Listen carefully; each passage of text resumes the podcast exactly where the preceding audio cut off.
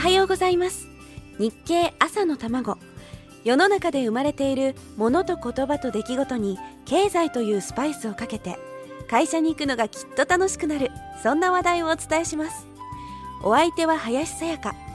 この番組は聞けばわかる読めばもっとわかる日経日本経済新聞がお送りします。日経読み方マスターを迎えてお届けしている朝玉。スタジオには今日も野中博之さんをお迎えしています。おはようございまおはすようございます。さあ今週は日経を連続して読むとわかることがテーマなんですがポイントその1は一面と総合面をワンセットにして読む。その2はドラマ読みでした。さて今日は何ですか？絶対に抑えたい曜日がある。ということです。抑えたい曜日、はい。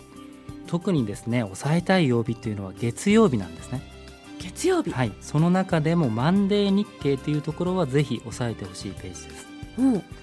えー今週の予定というところがあるんですが今手元の6月8日ですと15ページ。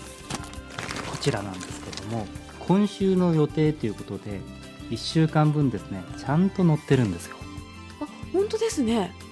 でその週に起きる政治経済大きな出来事、えーまあ経済指標でもいつ何時に発表されるかまで詳細に載ってるのがここなんですね。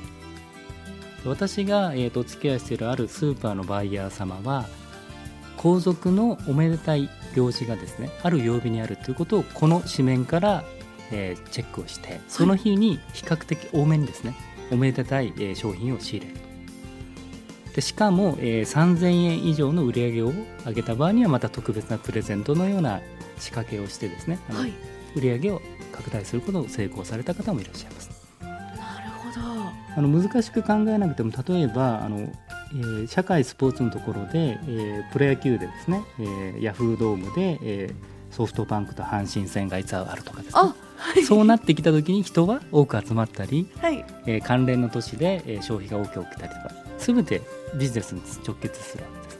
あとですね、はい。ここの紙面の下のところにあの1週間で言えるキーワードということで、えー前の回の時に、えー今日の言葉をご説明しましたが、はい。えー中小製造業設備投資動向というのが6月8日の今週のキーワード出てますけども1週間におけるキーワードっていうのもここに取り上げてくれてるんです。はい。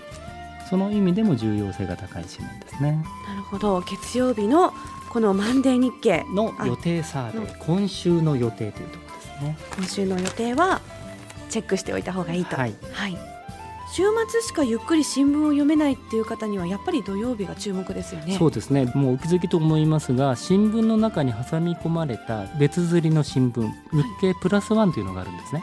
あの非常にあの女性の方の人気の、えー紙面になってますね。では明日はもっとその土曜の日経の注目ポイントを教えてください。はい。はい